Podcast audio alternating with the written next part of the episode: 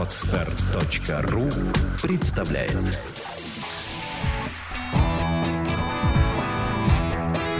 Александра и Андрей Капецки в лучшем психологическом подкасте «Психология, мифы и реальность». Добрый день, дорогие друзья! Я очень рада, что сегодня у меня в гостях снова человек, который вызвал такую бурю эмоций у вас. Мой дорогой уважаемый гость Андрей Георгиевич Теслинов, профессор, доктор технических наук, руководитель мастерской концептуального мышления, который является частью научно-консалтинговой группы. Андрей Георгиевич, здрасте. Добрый день, Александр, рад вам. Я тоже, я очень рада. Я смотрю на сценарий, который передо мной, и понимаю, что сегодня мы будем говорить о том, что мне очень интересно, и это, наверное, самая интересная тема для всех наших подписчиков о концептуализации психосферы, как уже все поняли по названию выпуска. Пусть так. Ведь это же страсть, как интересно. Почему? Потому что, оказывается, это уже сделала школа концептуального мышления. Она уже делала это. Даже есть книга. Я помню, что я у вас в мастерской ее держала в руках. Толстенный фолиант. Да, да, да. Она называется «Генезиология психосферы» со странным таким названием. Да, но должен сказать, что эта работа, она как-то сбоку, параллельно от наших основных устремлений. Мы, мы чаще всего занимаемся другими задачами. Системами управления, разработкой концепций. Но как-то вдруг пришло сознание нашим э, отцам и участникам, что надо бы испытать метод на более таких размытых предметных областях. Не на инженерии, а на каком-то знании гуманитарном. Психосфера одна из таких.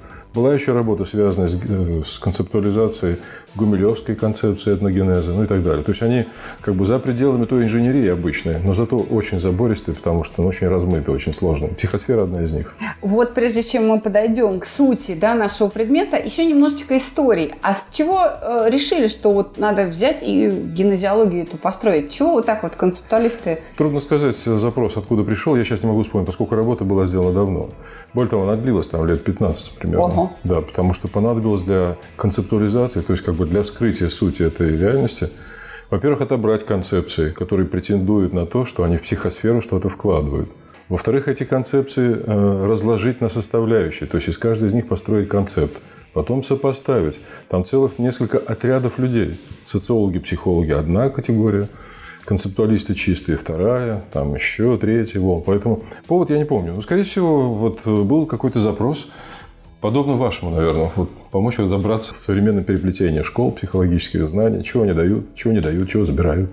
Вот уж мы подбросили задачку на 15 лет. Примерно так, да. Ну тогда БК за рога, вопрос номер один. В чем назначение вот этих концептуальных технологий, которыми вы да. обладаете? Давайте так, мы будем говорить о э, концептуализации психосферы. Конечно. Здесь же два, две части. Вот про концептуальное и про психосферу. Надо сказать, что про концептуальное я больше смогу объяснить, потому что психосфера все-таки ваш предмет. Я в том смысле, как мы ее постигаем. Давайте. И в этом плане концептуальные технологии предназначены, так скажу, может быть, одно слово, различать. Для развлечения. Надо сказать, что вот развлечение – же наш с вами основной инструмент. Если животные различают с помощью программ инстинктов – то мы, люди, различаем с помощью отделения одного признака от другого. Поэтому все концептуальные методы связаны с тем, чтобы помочь нам различать происходящее. Ну, например, вы можете отличить двоюродного внучатого племянника вот двоюродный внучатый племянник и сын сына брата моего деда – это одно и то же? Знаете, я, наверное, сначала запишу, да. А потом осмыслю. Ну, это означает, а что если вы встретитесь да нет, с сын, да, сыном да. брата моего деда, то вы никогда, ну или нет, не сразу поймете, кто он вам по сути. Это означает, у вас нет признаков, по которым могли отличить одно от другого. Но с двоюродным внучатым племянником-то ничего. Можете представить, что крайний случай вот такого рода отсутствия развлечения. У нас была экспедиция в Папуа, мы встречались с папуасами реально, которые живут в джунглях и даже никогда не видели людей.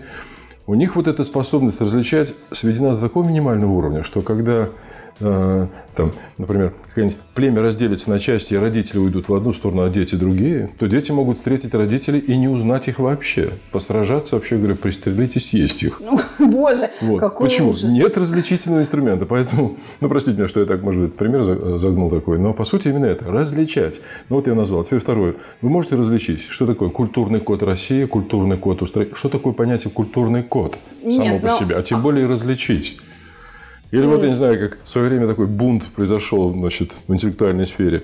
Мы все понимаем, что живем в сфере интеллектуализации. И тут выходит мастер и говорит, мы прожили эту эпоху. Мы вступили в эпоху не информационную, а информациональную. И мир задрожал. Это чего? Это как? Следовательно, нет различителей. Кстати сказать, на этом основан принцип концептуальной власти. Тот, кто первый вносит некий концепт, вносит новые понятия, создает признаки, которые другие не знают, тот и властвует умами. А, вот почему проект «Чувство покоя» называют сектой.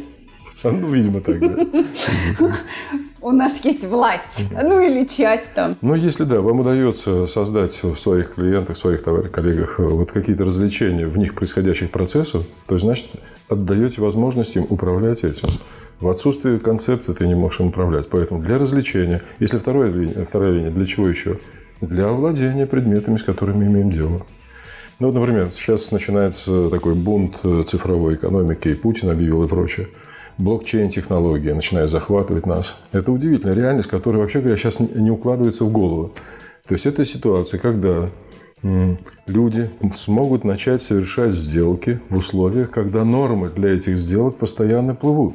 Если мы с вами заключили какую-то сделку, весь мир об этом знает, другой посмотрел на нас – решил сам сделать другого типа сделку. Она идет поверх городов и стран, поверх норм всяких... Э, тут надо же уметь различать это, чтобы как-то или обрамлять, или использовать эту историю. Она расползается, она выходит из-под нашего контроля.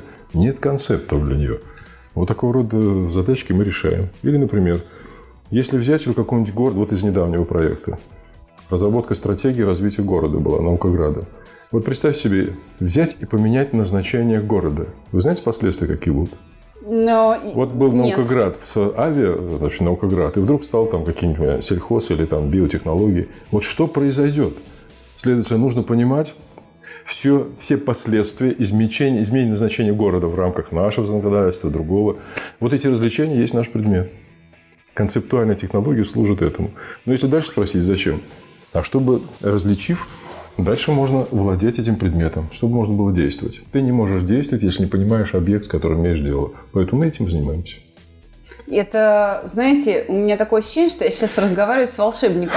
Вот, если бы у нас сейчас был видеоканал, если бы сейчас писались на Ютубе, то потом, особенно не дай бог в прямом эфире, наш э, видеооператор не знал бы, как вырезать э, мое лицо, да, потому что я э, с открытым ртом Александр, Андрей э, Георгиевич Симпатичные, спокойные и уверенные в том, чем занимается.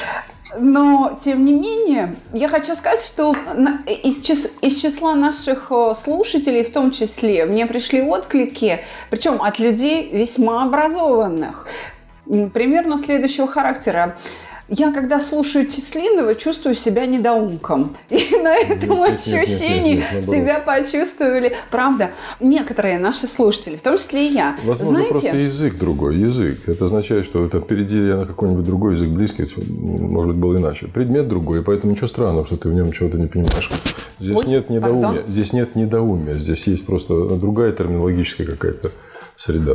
Но, но на самом деле это а, вас не должно это пугать. Это просто говорит о том, что а, многие просто восхитились тем, что вы делаете, и тем, чем вы владеете. Правда. И у людей возникла потребность с этим познакомиться поближе. Поэтому хорошо, научились мы различать сложное ну, или реальность, там... реальность, которая да. нас окружает. Давайте сложно не будем залезать. Различать. А мы, дальше? мы, например, ну как дальше? А дальше ты живешь с этим. Ну, например, ты знаешь, что произойдет, если вдруг впустить в дом собаку? Нет. Да. Ну да, где ты знаешь. Ну а что, если не допустить ребенка там общаться с кошкой? Там же какое-то новое совершенно пространство возникает в общении с этим. Или когда, например, собака или кошка не является членом семьи, а игрушкой для, для детей. Это же разные реальности. Да. Следовательно, у вас должны быть какие-то основания, чтобы ее понять. Я понимаю, что вы из опыта психологических ваших там упражнений сможете как-то объяснить. Но я уверяю вас, не все разнообразие вариантов впоследствии вы увидите. Для этого нужно каким-то инструментом посмотреть на это иначе. Вот это именно и происходило в психосфере, о которой мы собирались говорить. Тогда мне придется сейчас попросить, чтобы вы привели, наверное, какие-то примеры вот, э, к концептуальной работы, конкретно из психосферы. Ну, да? давайте попробуем. Или да. рано нет, еще? Нет, или нет, нет вполне, вполне можно поговорить, потому что, глядишь, на этом примере откроется э, значение вот нашей технологии. Действительно, был в свое время запрос на то, чтобы разобраться в психосфере. Что такое разобраться? понять, каково разнообразие концепций, теорий псих, психосферы, которые друг друга дополняют или, наоборот, развивают это знание. То есть, куда это знание поползло. Или же все повторяют одно и то же за Фрейдом, за Юнгом или нет. Вот такой был запрос. Вот второй. Попытаться в этом разорванном знании найти дырки, чтобы сознательно их потом закрывать. Типа ответить на вопрос, а что мы не знаем о психее? Для того, чтобы потом осмысленно этим заниматься. Вот такой был. Наконец, э, была такая задача. Попытавшись сопоставить концепции, сказать, где напряжение интенсивности мысли людей о душе. Ну, чтобы, может быть, еще более сильно туда погрузиться и прочее. Вот такая задачка была э, затронута. Ну и что здесь происходило-то? Ну, вот я уже начал говорить о том, что были отобраны концепции психологов, которые к тому моменту были. Да, 15 лет назад, 20. Что это сколько значит? их было? Ну, их было около 80. То есть 80 концепций, претендующих на некую такую вот индивидуальность, что они какой-то предмет новый вводят. Эти концепции были отобраны. Это означает, что они были как-то значит, скрыты, суть их э, значит, была обнаружена, сопоставлена, и оказалось, что из них реально 15 могут претендовать на новизну. Остальные либо повторяют, либо немножечко добавляют, не изменяя сути. Из оставшихся еще надо было выделить те, которые по каким-то предметам совпадают. Вот эта вот работа была проведена. Ну и в итоге что произошло? В итоге произошло, что вот отобранные концепции были разбиты на какие-то вот такие аспекты. Например, вот о личности. Наиболее сильная часть связана с тем, что такое личность. Психология глубоко погружена в то, что такое личность, каковы его свойства и прочее. Вот, по сути дела, в отношении личности было отобрано шесть, наверное, концепций, которые претендуют. Концепция Выгодского, Адлера, Левина, Фрейда, ну, концепция психологической реальности, Келли и так далее. Кстати, больше нет серьезных-то. Да. Они, по сути, произнесли что-то. Теперь, когда были отобраны эти концепции, началось их вскрытие, а именно, знаете, как в школе, выдели главную мысль предложения. Вот так угу. же примерно здесь. Выдели главную суть концепции Выгодского в отношении личности. Но она была вынута. Надо сказать, что и без концептуального предмета там, э, психологи, гуманитарии понимают, что Выгодский подарил миру ключевую идею. Он сказал, что личность – это структура ценностей больше ничего.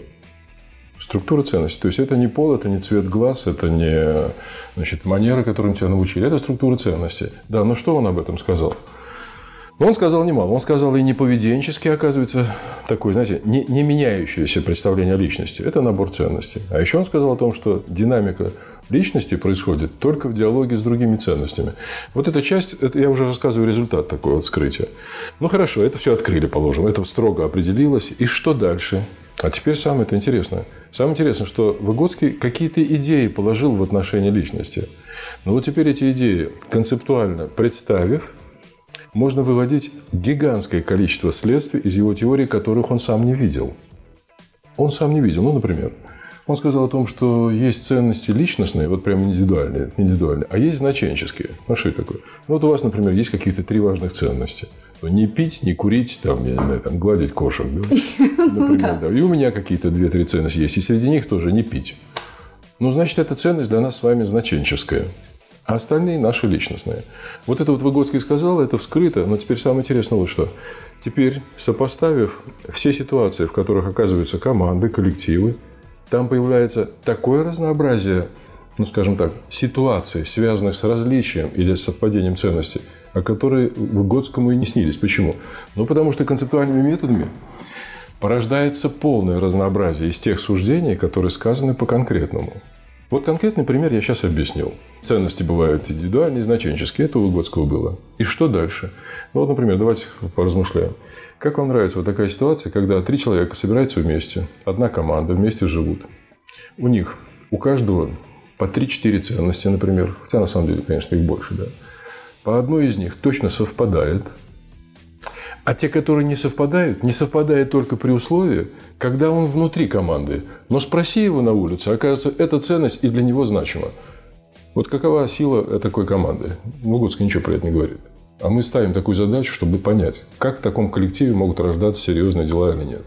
Или другой случай, когда вот команда, в которой все ценности значенческие. Это означает, у всех по три ценности и все одни на всех. Вот вы знаете свойства такой команды, нет? Нет. Нет, да. Ну, то есть, я хочу сказать, что, а, получается, концептуализировав, разложив на концепты, вот, скажем, эту теорию, у тебя появляется гигантское разнообразие ситуаций, которые теперь надо бы предъявить психологам. Типа, скажите, как поведет себя вот такая команда, вот такая семья, вот с таким набором ценностей, восходящих вот к пониманию Выгодского, но которых он сам не видел. А они теперь возможны. Вот этим мы занимаемся. Получается, как только... Также, может, также были вскрыты и другие концепции. Это означает, что мы берем, как говорится, ну, скажем так, у ученых, исследователей, которые экспериментально исследовали душу, мы берем их суждения, они разорваны, они вот как-то рожденные в эксперименте, как мы их сопоставляем, связываем в правильные отношения, ну, тоже обусловленные ими же самими. И тогда получается взрыв предметной области. У концептуалистов есть такое выражение – взрыв предметной области. Что это такое? Когда вот на двух-трех множествах и отношениях, которые взяли ученых, мы вдруг обнаруживаем тысячи, огромное количество вариантов, ситуаций, которые возможны. Сложно я сказал, да? Нет, мне это, по крайней мере, понятно. Но, по крайней мере, я надеюсь, что и нашим слушателям это будет понятно и интересно. И в любом случае у них у всех на смартфонах есть функция, так скажем, нажать на паузу, да, чуть-чуть отмотать и прослушать еще разок. У меня сразу мысль встречная. Мы принадлежим школе саногенного мышления профессора Орлова, который рассмотрел личность как набор программ поведения, которые обеспечивают приспособление человека к обыденным, к повторяющимся ситуациям, к типичным.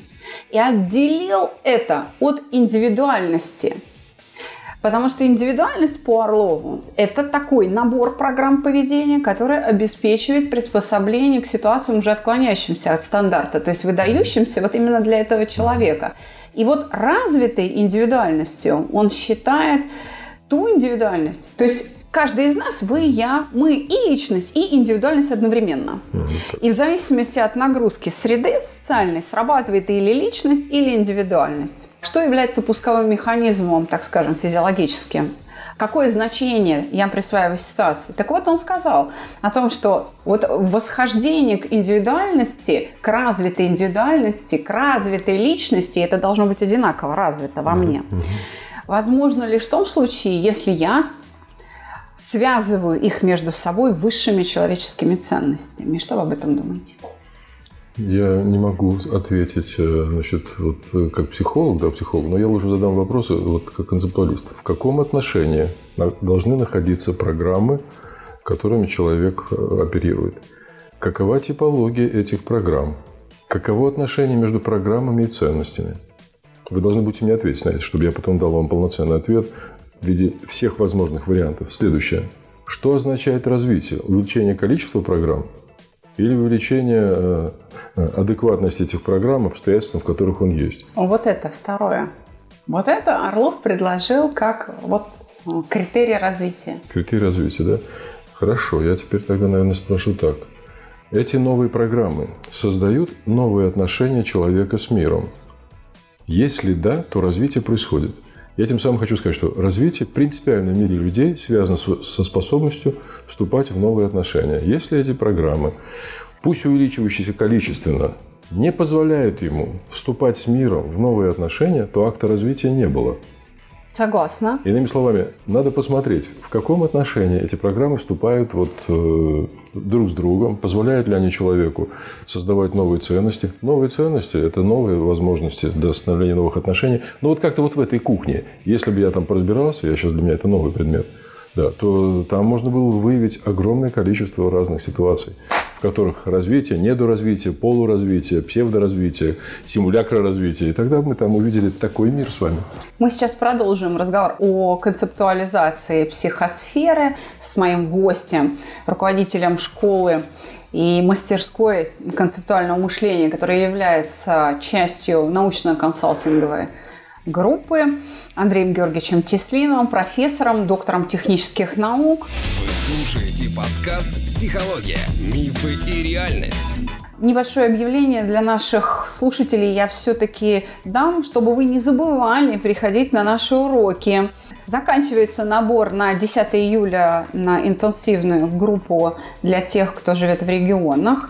И 7 июля уже стартует стандартный курс для того, чтобы вы могли как раз развиваться в своих взаимоотношениях не только с внешним миром, но и с самим собой, вступать в новые отношения за счет того, что вы перестроили управление своими эмоциями и последовательностью уходов мыслей. Телефон проекта плюс 7 495 2013 511. Звоните. Консультации бесплатные. Ну что ж, мы продолжаем разговор. Андрей Георгиевич, спасибо вам большое за эти примеры. Я думаю, что мы, наверное, сделаем как-нибудь осенью уже отдельный выпуск подкаста, в котором мы, перед которым, я надеюсь, концептуалисты немножечко так поковыряются на генное мышление, чуть-чуть его подразберут. Нам даже самим хочется понять, а чем же мы занимаемся на более высоком уровне. То есть вот вы сейчас сказали о том, что развитие – это вступление в новые отношения, а в новые знания, как мы попадаем? Новые знания прибывают через опыт, через обучение, как бы две разные вещи. Через, вообще говоря, через два, через два канала. Первый – через проживание, на который сопровождается опытом. Второе – через тексты, которые нам передаются. Поэтому знание э, оно не означает, что оно тебя разовьет. Оно разовьет при условии, что ты сможешь вступить в мир в новые отношения. Огромное количество там слушателей, студентов ходят по программам MBA, и при этом в жизни их ничего не меняется. Но спроси его, он тебе назовет все книжки, которые там прочитали. Поэтому значит, превращение знания вовсе не означает акт развития. Еще разочек, развитие – это появление новых клеточек – я восхожу к идее Маркса. Он сказал, что клеточка – это первый акт возникновения нового отношения с миром, который демонстрирует развитие. Поэтому знания к нам поступают по-разному, а развитие проявляется в способности в эти отношения вступать. А концептуализация, концептуальные технологии порождают новые знания? Ну, я попытался даже на примере вот того же рассказа Выгодском сказать, что он сказал об одном, и мы берем это сведение его, сопоставляем в отношении друг с другом, и появляется взрыв обстоятельств, которые он не видел. Мы называем это новым знанием. Взрыв предметной области, когда в нем появляется огромное количество новых развлечений, мы называем новым знанием. Оно напрямую порождается. Но в школе мы заговорили о развитии, то, знаете, я так еще сказал, что основным инструментом, которым мы добываем признаки о вещах, является сопоставление в отношении их. Например, люди и птицы, я не знаю, люди, птицы, а также процессы. Люди, процессы, птицы и их ценности. Понимаете, да, даже вот в этом наборе может быть огромное количество новых отношений. Вообще каждая новая клеточка, новые отношения – это новый акт развития. Поэтому мы напрямую работаем с развитием. Кстати, надо сказать, что в школе концептуалистов всегда самым вкусным было заниматься развитием. Самым вкусным классом, самым сложным, самым размытым и самым удивительным является это. И аппарат оказался заточенным на него. Например, вы будете удивлены, ну, что все э, значит, единичные акты развития складываются из всего двух операций. Каких? Интеграция, вступление в новые отношения с новыми объектами и дифференциация отношений. Развлечение. Все, больше ничего, да. Ура! Семья развивается, когда в ней появляются именно эти две вещи. Первое. Мы по отношению друг к другу вступаем в новые отношения. Ну, давайте так, встретились двое. Да. Первые отношения там подружились. Клеточка возникла. Но в этих клеточках сейчас друг, теперь другие. Потом вдруг, значит, возникла вспышка любовь. Но это же другое совершенно да, отношение. это другое. Да. Потом возникло там отношение, желание семьи там, и брак. Потом, я не знаю, там партнерство. Вот каждый новый акт возникновения этого отношения – это акт развития. Как только оно прекращается, как только любовь прекращает свою дифференциацию, я сказал, что две операции связаны да. с развитием. Интеграция и дифференциация. Как только отношение любви между нами прекращает свое разнообразие, а разноображивание, любовь кончается. Она Именно. застывает. Именно. И перестает получать положительное эмоциональное подкрепление ну, в соответствии с законами физиологии. И действительно происходит угошение любви. Мы об этом как раз и говорим. Но я мы, вы знаете... Я не знал, что так психологи так объясняют. С концептуальной точки зрения это просто потеря отношений, прекращение э, развития. Да, вы знаете, я все время и на своих уроках, и вообще специалисты проекта «Чувство покоя», э, основываясь как раз на идеях, данных нам Юрием Михайловичем Орловым, мы просто, слушая вас, понимаем, что мы как раз учим э, людей, наверное, этим двум операциям, только на несколько ином уровне, чем люди привыкли. Вот смотрите. Ну, по-другому объясняется. Смотрите, вот когда у нас идет, например, э, урок по чувству стыда, человек, как бы вам сказать, впервые сталкивается сам с собой – то есть, вы, проходя упражнение письменное, письменное упражнение, То есть он вступает с собой в новые отношения. В новые отношения. Да, да, да. Люди проходя этот алгоритм первый раз, у них возникает еще один способ э, развития, который вы на первом подкасте говорили, озарение. У них инсайт возникает.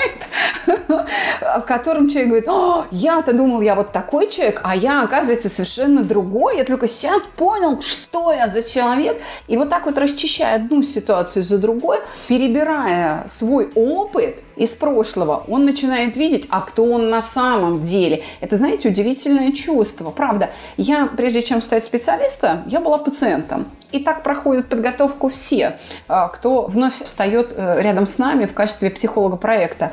Это знаете, какое чувство? Когда ты читаешь первый раз ситуацию, где тебе было стыдно, и когда у тебя вот это угошение произошло, стыд исчез, и ты видишь реальность. Ты прям ее видишь. Я это вот э, показываю такой жест от головы кверху, да, и говорю, у меня открывается связь с космосом, и возникает ощущение, когда ты впервые слышишь себя, допустим, в аудиозаписи, или первый раз смотришь домашнее видео, смотришь и думаешь, это я. Или слышишь свой голос, записанный на магнитофонную ленту впервые, и думаешь, кто это? Знаете, это совершенно другая реальность, как вы говорите. И ты сталкиваешься сам с собой. То есть вот на уроках по саногенному мышлению человек расчищает вот эту свою внутреннюю реальность и начинает интегрироваться с той реальностью, которая вовне. Ну, видимо, вы занимаетесь э, развитием вот этих развлечений каким-то другим способом. То есть мы через порождение множества отношений, через такое вот в точное сопоставление вещей и объектов в одно, а вы через ощущение. Вот даже в вашей риторике сейчас мы говорим об одном, мы говорим о способе, при котором человек вдруг вступает э, с собой в новый мир, но вы говорите в терминах ощущения, чувства, да. образ, а мы говорим множество, отношения, связи, все остальное. Но видите как, положим, вот ваш опыт, видимо, является, мог бы быть материей для порождения конструкций концептуальных в объяснении поведения человека, которая могла бы потом вот взорваться в наших... Э, Я готова. Я готова, если это возможно. Потому что вот очень хороший ваш пример о, о любви, о том, как вот эта реальность переключается, как идет интегрирование, дифференциация. Мы это транслируем через некоторую философию э, людям, в том числе в моей книге «100 вопросов о любви» я как раз и говорю о том, что, например, семья должна стать тем местом, той средой обитания любви, которая как раз и позволяет любви жить вечно. За счет а, да. рождения и умирания отношений в том числе. Вот это вот мое развитие происходит как? Вот невеста, да, потом жена, потом мать, потом мать двоих детей, потом хозяйка дома, мать двоих детей, коровы и собаки. Потом там, ну еще что-то. Потом она еще работающая мама двоих детей, хозяйка коровы и собаки, верная жена, терпеливая, э, терпеливый педагог и чего-нибудь такое. Так, так, так, Александр, вот уже нагромождение этих отношений говорит, вы вступаете в новую значит, реальность, новый предмет. Это означает, что где-то совокупность этих отношений заходит в область противоречивую, которая мешает дальнейшему там, развитию. Она должна быть снята где-то. Да, Совершенно верно. И мы тоже про это говорим. Чудесно. Как раз о том, что управление вот этой реальностью, оно возможно через управление собственным мышлением и собственными ощущениями. Вот мы это пытаемся совместить. И мне безумно будет любопытно, когда мы эту работу все-таки с вами концептуально попробуем хотя бы чуть-чуть сделать и предоставить на суд наших слушателей. Я хоть сама буду больше понимать, что я делаю. Тогда у меня следующий вопрос, если можно. Что вот это все дает? Мы разобрали, или концептуальная школа а, разобралась, в генезиологию психосферы выполнила. Что это все дает? Ну, Знаете? Давайте попробуем. Давайте. Да. Уж если на примере психосферы, это что это дало, например, да. вот та работа, да, да, потому что дальше заходить не стоит. Но мы сказали, что прояснение происходящего, да, ты различаешь теперь одно от другого. Черное отличаешь от белого и так далее. Вот в части в области психосферы произошло, произошло следующее. Обнаружилось, что значит, где-то в области объяснения души есть концентрация теории, а где-то нет. Где-то нет. Это означает, что там дырка. Всякий раз человек, встретившись с этой реальностью, не получит какого-то объяснителя. Нет объяснительных механизмов. Таким образом, обнаружилось вот это вот пространство этого знания. Это первое. Стало понятно, в какую сторону идет фронт э, психологии. Какую? А не очень хорошую. Не очень. Он, то есть, не захватывает то, чем он должен заниматься, на мой взгляд. Ну, теперь вот. А расскажите, вот прям расскажите. Ну, давайте попробуем. Ну, например, во всех э, диссертационных там, советах, статьях психология залезла в ментальную сферу. Да. То есть, как только человек произносит слово мышление, мысль, это сразу же становится предметом психологов. Это неверно. Мышление – это не их область, это не ваше, простите Все правильно. Как вам не может показаться, мышление – это область совершенно другой реальности. И вот отличение одной реальности от другой в свое время послужило толчком для развития гуманитаристики. Ну, например, это сфера культуры. Согласна. Единицей культуры является смысл. Смысл рождается на основе появившегося нового органа – левого полушария, рефлексирующего состояние правого. Это сфера, как сказать, надбиологической реальности. Психея осталась между культурным в человеке и биологическим животным. И по существу надо заниматься этим. Вместо того, чтобы защищать культурное от животного в нас или животного от культурного, а это совершенно два разных мира – Потому что животное живет теми программами, о которых мы говорим. Культура у нас живет теми смыслами, на которые она выходит. И вот эта вот э, дистанция между одним и вторым, вот эта пропасть, которую называют некое «я» и «другое», она и есть предмет психеи. Оказалось, что значит, вот она то ли не умеет, то ли не находя способов знаете, как вот, разрешения противоречий этой сферы, залезает в ей несущее. То ли залезает в биологию, то ли залезает в ментальность. Начинает разбираться с теми смыслами, которые у человека рождаются. А они рождаются по другим законам, не психологическим. Они рождаются по законам ментальной сферы. Иными словами, примите как гипотезу, что психология должна заниматься своей фундаментальной ролью – спасать культурное в нас от животного и наоборот. Если она этой э, штукой занялась бы, вместо того, чтобы навешивать ярлыки, этот Дионис, этот Аполлон, этот квадрат, этот зигзаг – Вместо этого помогало бы нам понять культуру себя в нем. Андрей Георгиевич, осмелюсь заявить, что именно школа саногенного мышления это и наконец-таки начала делать. Я думаю, да. Я думаю, Мы встали на естественно-научную базу, и как раз вот этими так, не буду говорить, вы оцените, чем мы там занимаемся. Но мы действительно учим, как вот это вот между собой, вот это уравновесить, что ли, и культурное, да, и биологическое. Вот это, это именно наш сфер. Более того, у нас даже инструмент в руках хорошо отточен. Я думаю, да. Если ваш основной инструмент – осознание, рефлексия, чего-то происходящего в тебе глубинного, не поддающегося культурному такому вот проявлению, да, то, скорее всего, вы в этой сфере работаете. Только возьмите еще откровение туда, пойдите еще откровений. То есть не надо личность, э, обусловленную вот культурными феноменами, ценность культурных феноменов, мерить биологическими э, программами, какой-то его там устройством его психики и так далее, устройством его нервной системы. Надо держать, э, мне представляется, оба полюса, вот эти биологические, животные, органические и культурные, то есть ценностный, смысловой, и между ними находить способы взаимодополнения.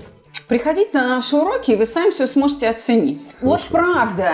Вот э, потому что, знаете, я э, вот сейчас у нас так разговор строится. Я прям очень хочу минут на 10 назад вернуться, потому что меня прям не отпускает мысль, она прям внутри меня давайте, зудит. Давайте. Когда мы говорили о развитии, я вдруг меня осенило. Знаете, у меня постоянно в разговоре с вами происходит вот это вот развитие. Ну, я думаю, что как у многих... Вступите ли вы в новые отношения с самим а, собой, сейчас узнаем. Я сейчас, я, знаете, меня осенила такая мысль, что а, есть такая отрасль, тренинги личностного роста, тренинги личностного развития. Они никакого развития не несут. вот я сейчас прям это поняла. Что тем, То более, есть... тем более, что концептуально рост и развитие – совершенно разные вещи. Вы знаете… Когда и... их произносят одновременно, ты вообще, значит, не понимают, о чем идет речь. Точно. Mm. И мы как-то об этом говорили интуитивно с точки зрения, что ну нет эффекта. Ну, это вот такой моя неудовлетворенность результатом работы вот этих вот людей, которые называют себя тренерами по личностному развитию. А сейчас, благодаря вам, я начинаю понимать, почему чего там не происходит, почему я могу теперь любому, так скажем, оппоненту из этой сферы сказать, что никакого развития нет. И самое важное, что сейчас это слышат наши подписчики, у которых теперь появляется аргумент, которые теперь поймут, о чем я говорю. То есть нет вот этого перехода. Действительно... Боюсь, он пока слабенький аргумент, потому что мы только обозначили тему. Туда надо идти, это, это очень глубокое. Да, я знаю, но тем не менее есть какой-то а, я бы так сказала, гвоздь, на который можно прицепить нить Ариадны и от нее дальше идти. Понимаете? То есть какая-то отправная точка появилась. Я думаю, эта линия, знаете, как бы могла бы выстраиваться? Например, так. Давайте посмотрим. Личностный рост, личностное развитие. Первая личность, как мы сегодня сказали, это ценности. Следовательно, за тренинг, за 6 часов предлагается стать другой личностью. Приобрести другие да, ценности. Приобрести другие ценности. Ценности – это то, что меняется чрезвычайно медленно. Надо сказать, что ценности меняются только в смене контекста, причем глобального, сильно меняющего тебя. Ну, еще по, по школе Библера это ценности меняются в ходе диалога диалогу с другими. Вот. Но за 6 часов поменять ценности, это первое сомнение, это невероятно. Ну и теперь второе. Смена ценностей еще не означает акт развития. Так. Ты стал другой личностью, у тебя появилась какая-то новая, так сказать, э, знаете как, ценность – это инстинкт культуры. Да. То есть, получается, если у животных, у кошек и так далее инстинкты вот биологического поведения какого-то, да, то нашими инстинктами, да, по аналогии, можно сказать, это ценности. То есть, совокупности моделей бытия, в которых ты жил, у тебя сформировалось вот это вот такой центр, фокус, который управляет э, твоим поведением, изменяет твои выборы. Вот эта штука теперь в тебе появилась. Вот. И э, она дальше начинает рулить. Так вот, если у тебя в ходе какого-то тренинга произошло изменение ценностей, что очень маловероятно, то это еще не знаешь, что был акт развития. Превращение ценностей должно прирасти изменением качества твоей жизни. То есть за ними должны появиться новые выборы к новым отношениям. Если ты побыл здесь, поухал, поахал, но снова вышел таким же, и ничего в отношениях не применилось, качество жизни не приросло. Береза осталась березой. Я, кажется, поняла. У Юрия Михайловича Орлова, родоначальника как раз нашей школы, есть замечательный пример, где он говорит, что я бывал там на разных тренингах, как раз в том числе личностного роста, где, например, людей застенчивых учат вести себя нагло. И из этого получаются застенчивые нахалы. Mm. Это как раз то, о чем вы говорите. Личность изменилась, а развитие не произошло. Хорошо, давайте еще такой штрих. Вот, если это ну, если вы согласны, да, если в какой-то мере, да, в какой-то мере, говорю. да. Но теперь давайте слово тренинг все-таки подвергнем сомнению. Да. Слово тренинг, тренировка. Вы знаете, что основоположником тренера был снова психолог, был некто американец Трандайк, который в 1905 году вывел э, правила успешного тренинга. Вы знаете их? Они Нет. вас сейчас расстроят. Давайте. Да. Первое правило. Человек, который идет на тренинги и ожидает результата, должен быть податлив. Должен быть податлив. То есть, еще из всех тренирующихся надо отобрать лучшего. Это как спортсмены отбирают. Не все готовы. Детей приводят, из них тренер смотрит и говорит, вот это идет, а это нет. Следовательно, это первое. Второе. Это всегда должно работать на поощрение. То есть, нужно все время морковкой кормить людей на тренинге. Но самое удивительное, оказывается, успех тренинга возможен только при условии отключения разума. Да, это, это я думаю, что особенно бизнес-тренеры ну, это прекрасно Хороший тренинг это там 6 часов на плацу, 5 дней в неделю. Да. Я, кстати, хочу сказать, что, по-моему, даже в словарях, в толковых, ну или там как-то э, с кем-то из филологов я недавно говорила, э, они говорят, что вообще слово тренинг, э, оно даже применялось изначально к лошадям. То есть, ну, ну конечно, конечно. Ну, Трандайк это, делал, лошадей к скачкам да, была. это сделал на голубях. Голуби тренируются, осваивают вот этот... Ну, почтовые, да? Почтовые, да. И именно на основе этих трех признаков. Первое – отобранные голуби. Второе – поощряемые. И третье – когда у них отсутствует и выключает разум. Безголовые. Да. Ну, вот теперь представьте себе личность, личность, то есть структуру ценностей – которая меняется в результате сильных когнитивных рефлексивных процессов, мы хотим за 6 часов сделать другой. Выключив разум, поощряя и отбирая лучших. Ну, вообще безумие полное. Я знаю, что сейчас образ, э, вот э, сфера тренинга начинает э, понимать эти вещи. То есть, многие люди, я знаю, которые в этой сфере, начинают задумываться, что там, где там развитие, а где там подмена развития. В какой-то мере рост возможно добиться. То есть, количественно тренировать какие-то навыки. Но личность сменить за тренинг – это безумие. Вы знаете, а мне хочется верить, что мы, мы не за тренинг это делаем, да? Мы делаем это путем довольно серьезных усилий. Мы учим людей, чтобы они сами вот это себя встраивали в ту реальность, которая у них внутри, и вот ту, которая нас окружает. У нас не полная смена, да, но довольно значительная смена а, вот этого внутреннего содержания. Вы же задействуете рассудок в первую очередь. Вы с ним Очень. принципиально работаете. Вы принуждаете... За 7 уроков. Вот у нас курс, стандартный курс – это 7 уроков, расширенный 10.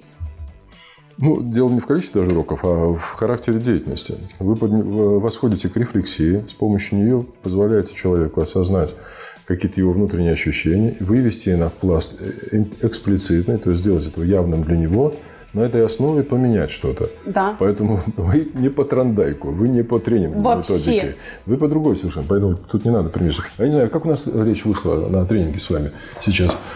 С чего вдруг? Сама не знаю. Ну, потому что это такой животрепещущий момент. Ведь нам, мне, например, пишут или ко мне приходят люди. Из разговора о развитии, о психе, о душе, о ценностях. Вдруг как-то стало понятно, что где-то они близкие, да, они очень далекие. Тренинги, личность, развитие. Но рост. мне нужно было совет старшего товарища в вашем лице для того, чтобы более четко вот отделить эти вещи для тех, кто ко мне обращается, кто моему мнению доверяет. А я вот понимаю, что я вооружена в этом смысле только отчасти. И поэтому спасибо вам большое, что мы об этом поговорили. Вы слушаете подкаст «Психология. Мифы и реальность».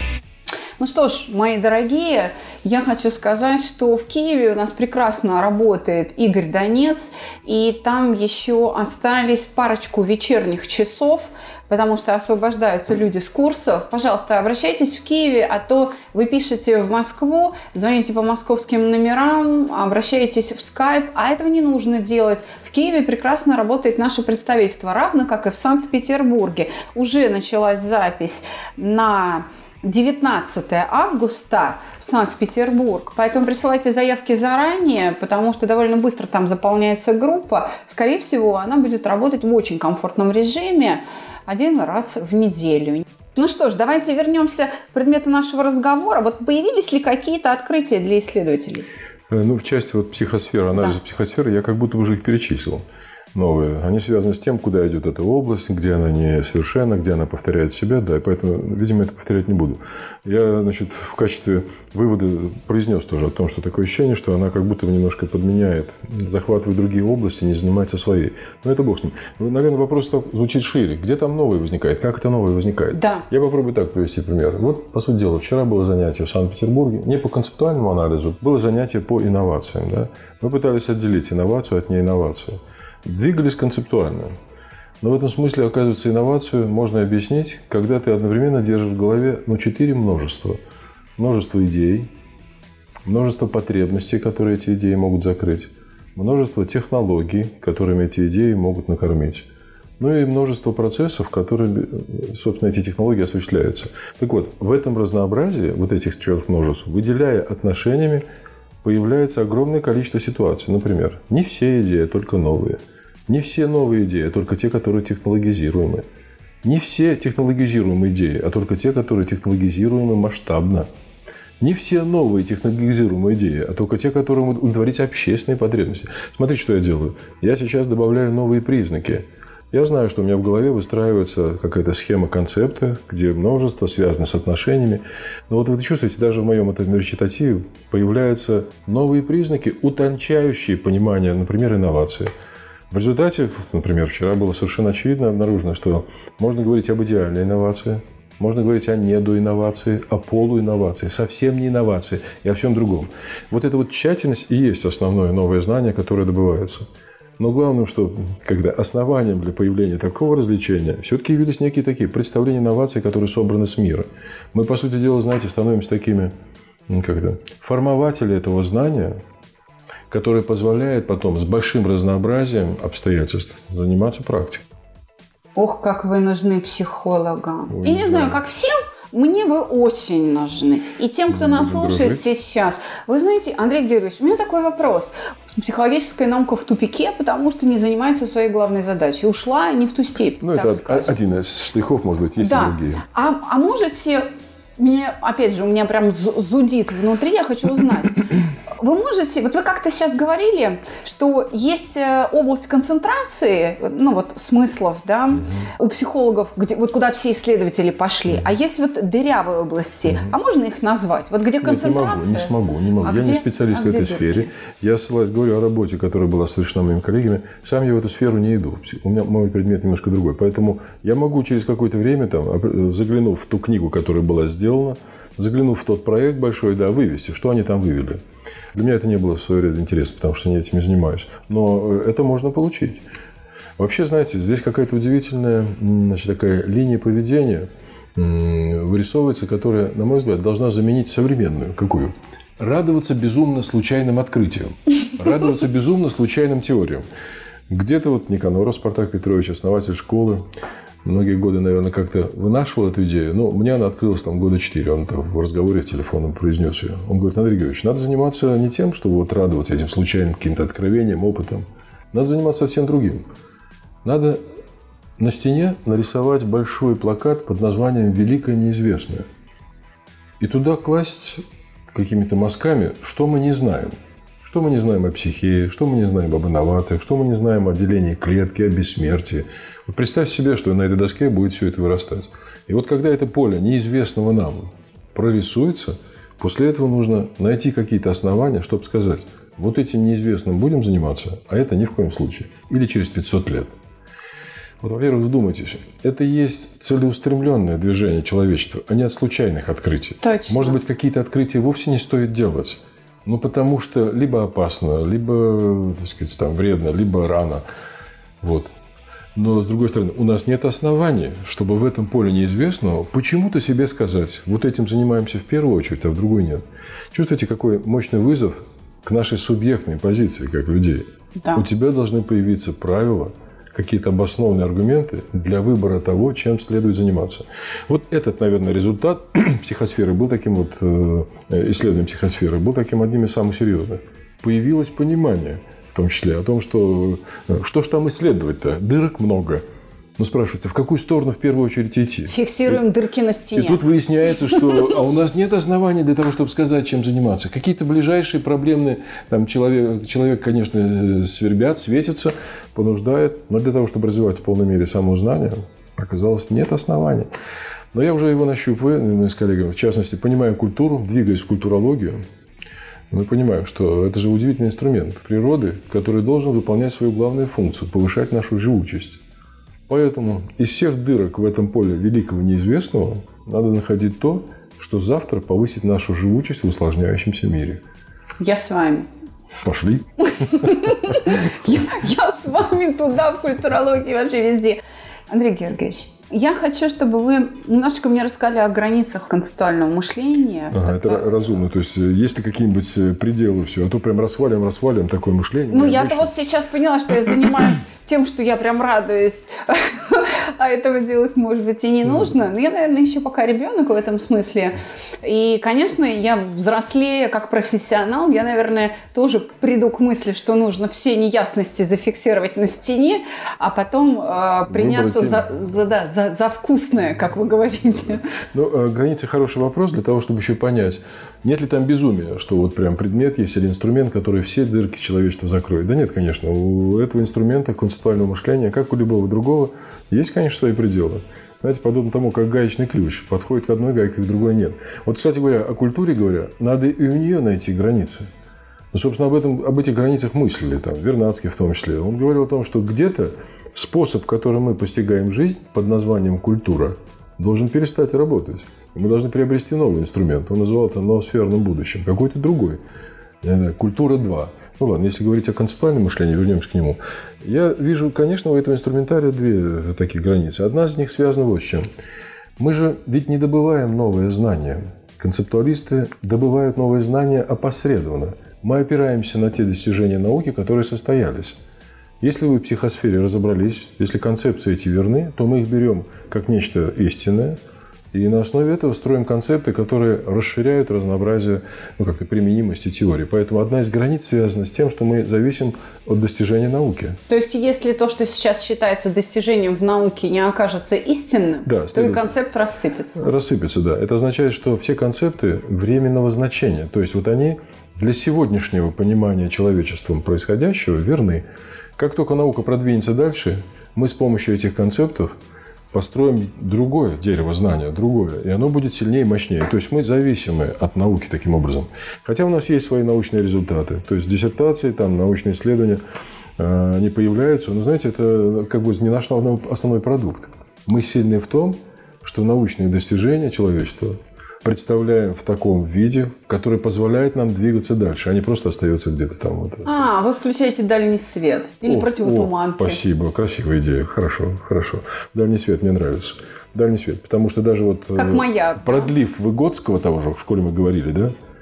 Он остановился, он все сказал и посчитал, что все сделано, но ничего не сделано. В том плане, что разнообразие теперь вариантов мира, которые он увидел в своих суждениях, им не показано. Это мы показали. В этом смысле дальний свет фар – это красиво. Это одна граница. А вторая граница все-таки, она связана с тем, что мы э, оперируем ведь только качествами. Концептуалисты оперируют качествами. Что это означает? Мы различаем одну вещь от другой по существенным признакам, но мы не отвечаем на вопрос «сколько?». Да. Вот как только вы скажете, а как рассчитать? Вот концептуалисты здесь уже там слабы, потому что рассчитать можно после того, как структура формулы понятна. Вот мы можем структуру формулы определить, а сам расчет – это уже математика другого рода. Поэтому вот это, наверное, вторая граница. Итак, снизу граница, э, значит, что мы только качествами занимаемся, а не количествами. А сверху граница, или там помечтать меня, связано с тем, что мы очень сильно зависим от научных достижений. Но надо сказать, что там, где наука ничего не сказала, нам приходится туда идти и задавать вопросы. И почему так, какие отношения. Вот даже наш с вами диалог маленький, видите, он говорит – Задай вопросы про отношения, про связи, и знания прибавятся. Вот я думаю, вот здесь наш предмет границы. Вот передо мной лежит книга, которая называется «Решебник по концептуальному мышлению». Да. А если ее так перевернуть, да, то, задачник. то там написано «задачник». Да. Я не знаю, была ли я одна из первых, кто купил эту книгу, но как только я увидела объявление в вашей группе на Фейсбуке, я быстро-быстро написала, что она мне очень нужна. Mm-hmm. Конечно, открыв эту книгу, я в ужасе поняла, что я могу решить ну или попытаться начать решать только очень ограниченное э, ну, число ну... Э, задач. Но там есть задачи конкретно там для физтехов, для математиков. Это прям для меня вообще ну, не там для неподъемное. Людей, работающих с абстрактом, Да. Конечно. Но скажите, ведь я так поняла, задачник писал сам Никаноров. Да, совершенно верно. А уже решебник целая группа специалистов. Кому рекомендована эта книга? Но Где она можно купить? сам по себе задачник был э, ориентирован на тех, кто осваивает концептуальное мышление. И Никаноров расшатывал представление, обычно сложившееся, вот с помощью этих задач. 20 лет назад. 20 лет примерно существовал он без решений, но за это время на кафедрах физтеха концептуалисты, аналитики занимались решением этих задач. И, собственно, вот плод этих решений теперь здесь. Поэтому 20 лет каких-то вот таких э, историй. Ну, кому? Тем, кто осваивает мышление, кто пытается развить мышление. Тем, кто пытается понять, что мышление начинается не с того, что ты мыслишь, а с того, как ты мыслишь саму мысль. Ну, это наш следующий будет разговор. Да? Вот. И в этом плане э, это просто такое дополнение к изданию предыдущему с некоторым набором уточненных задач. Это наш внутренний, это наш внутренний. Поэтому то, что вы взяли за него, мне даже восхищает вас, потому что это наша внутренняя работа. Это такой птичий язык, Который... Нет, нет, я даже прям то, что я не понимаю, я пролистываю, и то, что я хотя бы чуть-чуть, у меня есть шанс понять, я останавливаюсь и прям хорошо, смакую хорошо. это. У мастерской, вопрос... мастерское концептуальное мышление в нашей компании, да, тираж лежит, и в этом смысле мы его, естественно... А тираж какой, не скажете? Ну, 200 экземпляров. Небольшой. Небольшой. Но через какое-то время еще будет издаваться. Как только созревает значит, вот аудитория, мы еще добавляем. А так, чтобы они валялись где-то на полках, это интересно. Андрей Георгиевич, а поучиться у вас можно? Да, с радостью, наверное, поговорим о том, чему и как, да, в каком-то да, следующем нашем вот... разговоре. Но а это почему? Да. Давайте сейчас хотя бы коротко ну, о два следующем разговоре. Если так. На самом деле есть две площадки, где осваивают концептуальные методы. Одна из них обучает студентов. В физтехе есть кафедры прикладных концептуальных методов. Она называется кафедра концептуального анализа. А в каком конкретно вузе? В Долгопрудном, в физтех. Так. Там есть кафедра, где дети обучаются и так далее. Причем их берут с третьего курса, а первые три просто математика и физика. Это для детей, что называется. Да? Взрослые обучаются вот на площадке, о которой мы говорим. Мастерская концептуальное мышление. Там уже приходят управленцы, люди с разного рода с исходными знаниями, но те, которые почувствовали. Им хочется освоить, хочется мыслить так, хочется летать Хочется быть большими птицами, которые летят в далекие страны. Иными словами, это управленцы, аналитики, э, все-таки больше технарей, но и гуманитарии приходят. Приходят, приходят психологи, философы, историки, вот так скажем. Потому что гуманитарное знание наиболее разорванное. И вот упорядочить его для них становится проблемой. Это происходит, правда, один раз в год. А это когда? курс, это в январе начнется, в январе. Как правило, это вот весна и зима. Уже 2018 18 будет. да. В этом да. году группа закончила вот недавно работу. Вот, потому что это, знаете, такой не расхожий курс, это не конвейер там с тренингом тем более. Поэтому это такое очень напряженное, там четырехмесячное освоение для того, чтобы войти в, в команду людей, которые об этом говорят. Дальше начинается работа в клубе, есть клуб концептуальных аналитиков.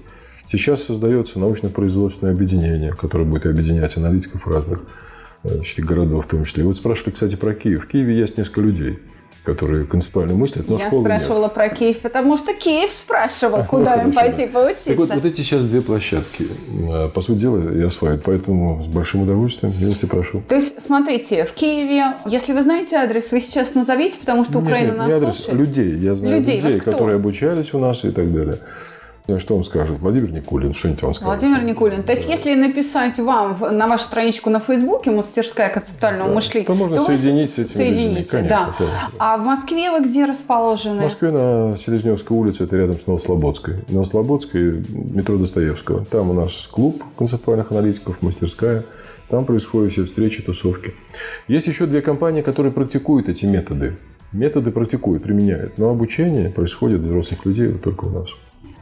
Спасибо большое, Андрей Георгиевич. И прежде чем я с вами попрощаюсь, я хочу сказать своим подписчикам, готовьте вопросы для Андрея Георгиевича Теслинова, профессора, доктора технических наук, руководителя мастерской концептуального мышления, которая является частью научно-консалтинговой группы. И вы знаете, я хочу попенять вам тем, что вы все в отпуска, что ли, поуходили. Пока еще мало писем, направленных ко мне с пометкой «Хочу к Капецкой». Давайте, ну выкладывайте на стол свои интересные истории. Телефон проекта плюс 7 495 2013 511. Звоните. Консультации бесплатные. уже подкованная знаниями из области концептуального мышления, мы отформатируем свои технологии, улучшим их и дадим вам более качественный продукт, более качественный выход в вашу новую реальность. Оставайтесь с нами. С вами была Александра Капецкая и Андрей Георгиевич Теслинов. Чудесно. Всего доброго. До свидания.